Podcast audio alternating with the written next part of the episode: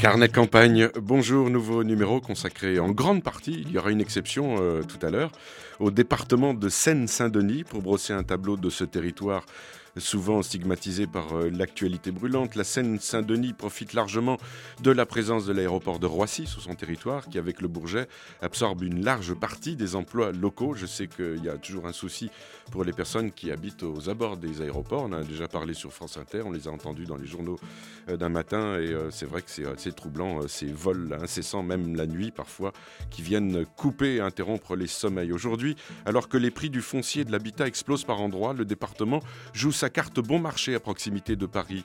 Des sociétés s'installent régulièrement ici. Ce fut le cas en 92 avec la société Hermès à Pantin, suivie depuis peu par euh, BNP Paribas qui investit les grands moulins de Pantin. On annonce d'ici fin 2012 l'implantation du siège de SFR avec 8500 salariés à Saint-Denis avant l'arrivée de Veolia en 2014. Saint-Denis qui a profité de l'effet du Stade de France attend désormais beaucoup du Grand Paris et de la Cité européenne du cinéma avancée par Luc Besson. Restent d'étranges phénomènes qui viennent contraster ce tableau, tel le coût de l'immobilier qui s'envole par endroits dans certaines villes, à l'image de Montreuil. Pour l'autre économie, l'alternative et solidaire, le département dispose du siège régional des Cigales à Pantin. Ici, ce club d'investisseurs, comme les autres d'ailleurs dans d'autres territoires français, met une partie de son épargne au profit des petites entreprises locales. Le bureau des Cigales de Pantin anime un réseau d'une vingtaine d'antennes en Ile-de-France et a permis euh, localement la création, par exemple, d'un restaurant d'insertion à Pantin, d'une entreprise de mode éthique à la Courneuve ou encore la création d'une société de production audiovisuelle qui s'appelle De l'autre côté du périph, à Montreuil. D'ailleurs, euh, si vous êtes, vous êtes curieux, vous pouvez taper de l'autre côté du périph et vous allez arriver sur le site de cette euh, société de production audio, audiovisuelle qui fait des choses vraiment remarquables et qui s'est fait remarquer par des prix euh, des cités innovantes. Sigal-idf.asso.fr. Sigal, toujours au pluriel, elles sont nombreuses pour l'adresse qui est aussi à notre page. Au menu de ce mercredi, une exception comme annoncé car elle nous transporte en Isère avec le magazine de nos amis de l'Esprit Village, chez Jérôme Prévieux, dont la particularité d'être artisan poilier. Après un parcours professionnel plutôt riche euh, et varié, Jérôme s'est euh, formé à ce métier quasi oublié en France. Et puis nous reviendrons en Seine-Saint-Denis avec Edgar Garcia, créateur de Chroma The Brock, dont nous avions évoqué hier les premières missions.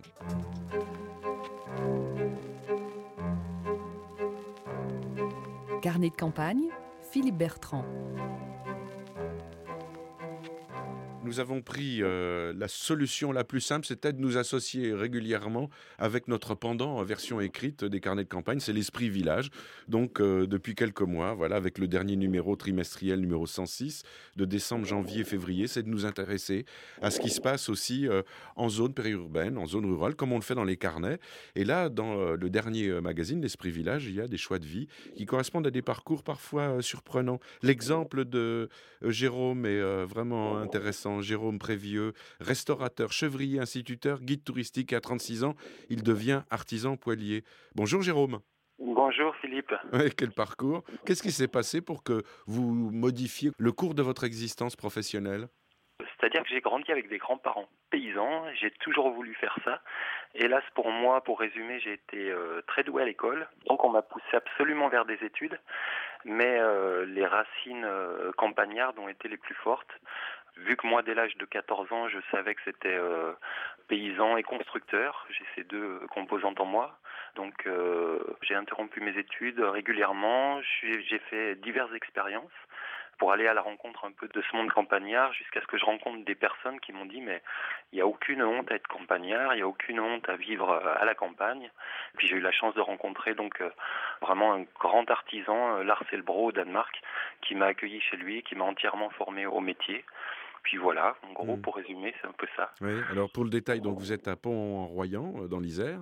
Oui. Votre savoir-faire est très particulier car, par l'intermédiaire euh, de ce maître poilier danois réputé, vous avez appris à constituer, à construire des poils de masse. Alors, je ne connaissais pas le principe.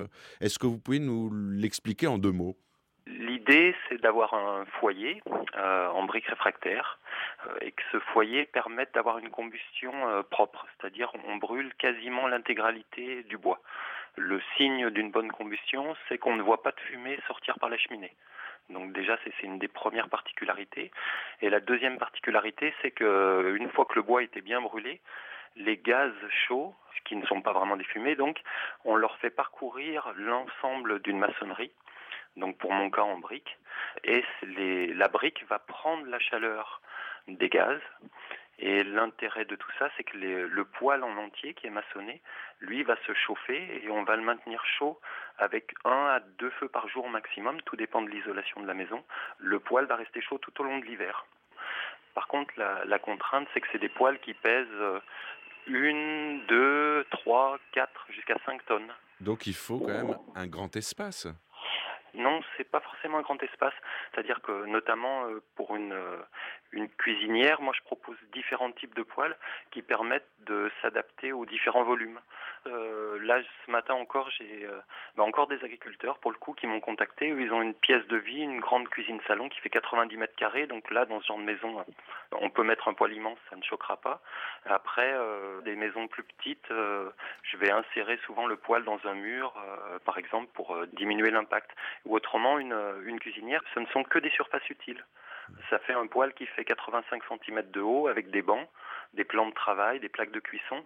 C'est pas un meuble qui nous dérange. Et pour l'instant, vous êtes seul euh, on est peu de poêliers à vraiment faire du chauffage, à viser l'objectif de chauffer entièrement les maisons. Mhm. Il y a un livre qui est paru chez Terre Vivante dont le titre est très explicite. Le titre est Poêle accumulation, le meilleur du chauffage au bois. C'est-à-dire que c'est le meilleur système de poêle. Techniquement, on ne peut pas trouver mieux. Il faut savoir qu'en Suisse, il y a 250 poêliers qui pratiquent cet art-là depuis plusieurs centaines d'années.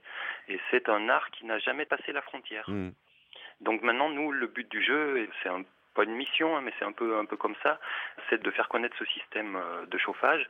Et je pense que quand les gens de la campagne euh, auront compris ce, système-là, qui n'est pas habituel, qui est vraiment pas dans notre euh, dans notre tradition, je pense que ce système ne peut que se développer pour le bien-être aussi de notre société, puisque ce type de poêle permet de diviser sa consommation de bois par deux, tout en augmentant le, confort. C'est-à-dire que le, le poêle est chaud 24 heures sur 24, contrairement à un poêle fonte où on est souvent un peu esclave de son poêle. Et ce qui est là, ce qui fait que pas mal de personnes abandonnent le chauffage au bois. Mmh. Euh, alors que c'est une énergie qui est euh, à côté de la maison, c'est une filière courte et qui favorise aussi euh, ne serait-ce que le, métier de bûcheron. Vous allez retrouver dans le magazine des photos, hein, des exemplaires de ces poêles par accumulation, poêles de, masse, et vous allez voir les différents habillages possibles, les différentes figures possibles, que l'on doit donc à Jérôme Prévieux. Le site c'est feudeboistoutattaché.com, adresse qui s'affiche évidemment notre page carnet de campagne. Merci Jérôme. Eh merci bien Philippe. À bientôt, au revoir. À bientôt, au revoir.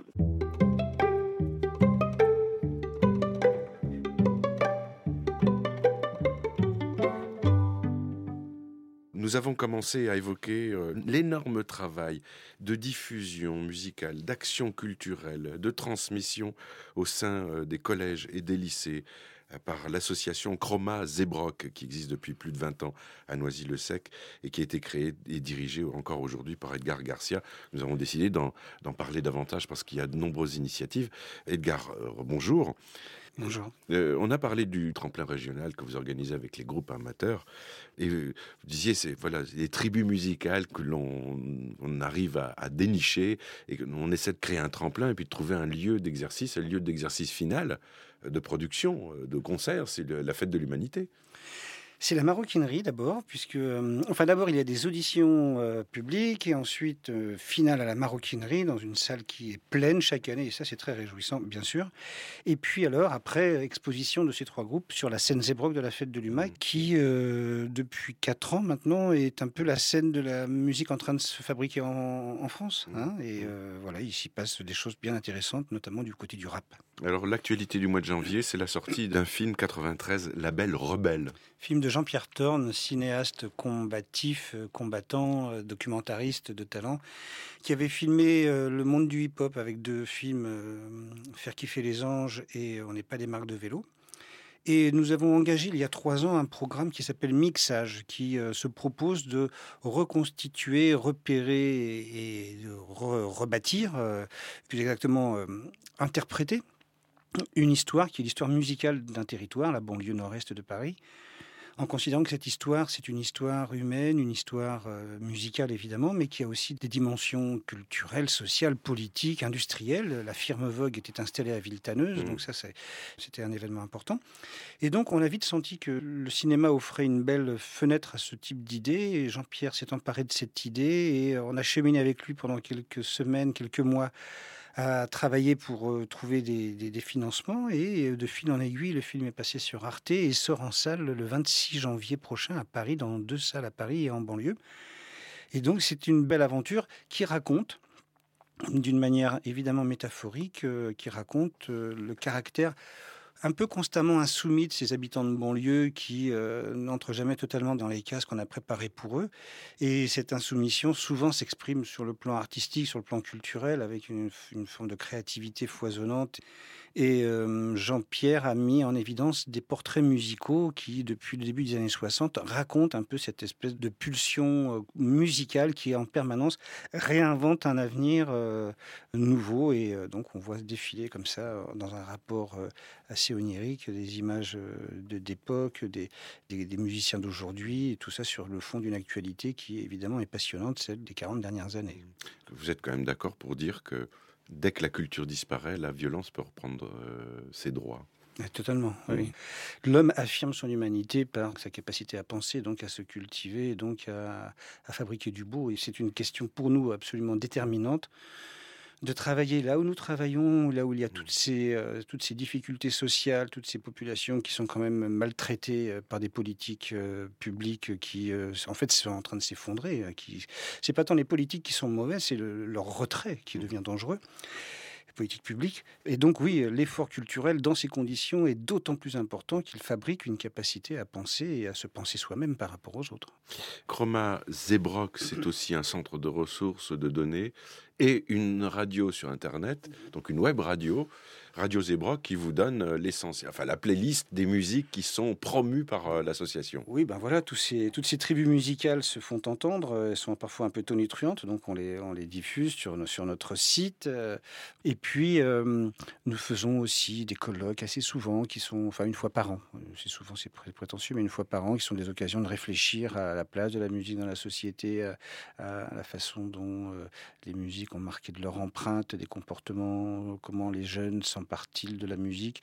Nous, pilotons en ce moment, enfin nous, nous supportons avec euh, un département de Paris 8 une étude sur euh, les transmissions musicales au sein des familles, qui est très intéressante parce qu'on sait beaucoup de choses sur ce qui se passe dans la cour du collège en gros, je veux les mêmes chaussures que toi, ou je veux le même. Euh, enfin, on s'habille de la même façon, mais on en sait assez peu sur ce qui se passe verticalement dans les familles et de ce que les parents redonnent à leurs gamins comme aujourd'hui on, a un peu tendance à montrer les familles, notamment les familles populaires du bout des doigts, on s'est dit que pouvait être assez fécond de s'interroger réellement sur ce qui se passe dans les, en termes de transmission musicale.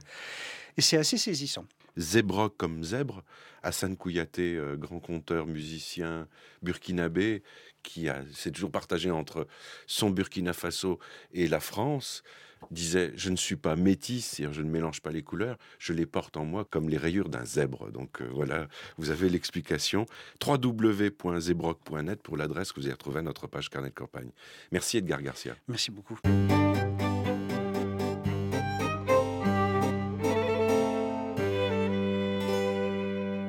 Petite information avant de rejoindre le jeu. Avec la maison des jonglages inédite hébergée par le Centre culturel Jean Oudremont la Courneuve. Cette association jongle avec tout, l'artistique, mais aussi les valeurs citoyennes et pédagogiques. Elle fait des stages, des ateliers, elle joue le rôle de médiateur entre l'artiste, les artistes et les publics. Elle sort régulièrement de ses murs, organise chaque année un festival rencontre de jonglage. Euh, cette année, c'est du 8 au 10 avril à Courneuve, avec une cinquantaine d'artistes et près de 2000 personnes qui suivent ce festival. Et comme le dit euh, Romain dans son courrier, elle fait un énorme travail de terrain avec les associations locales et en entre autres les habitants et enfants de la Cité des 4000. Il y a un lien avec euh, le blog de cette maison des jonglages de la Courneuve à notre page. Tout de suite, c'est à Aulnay-sous-Bois que nous allons rejoindre Nicolas Toufflet pour le jeu des 1000 euros.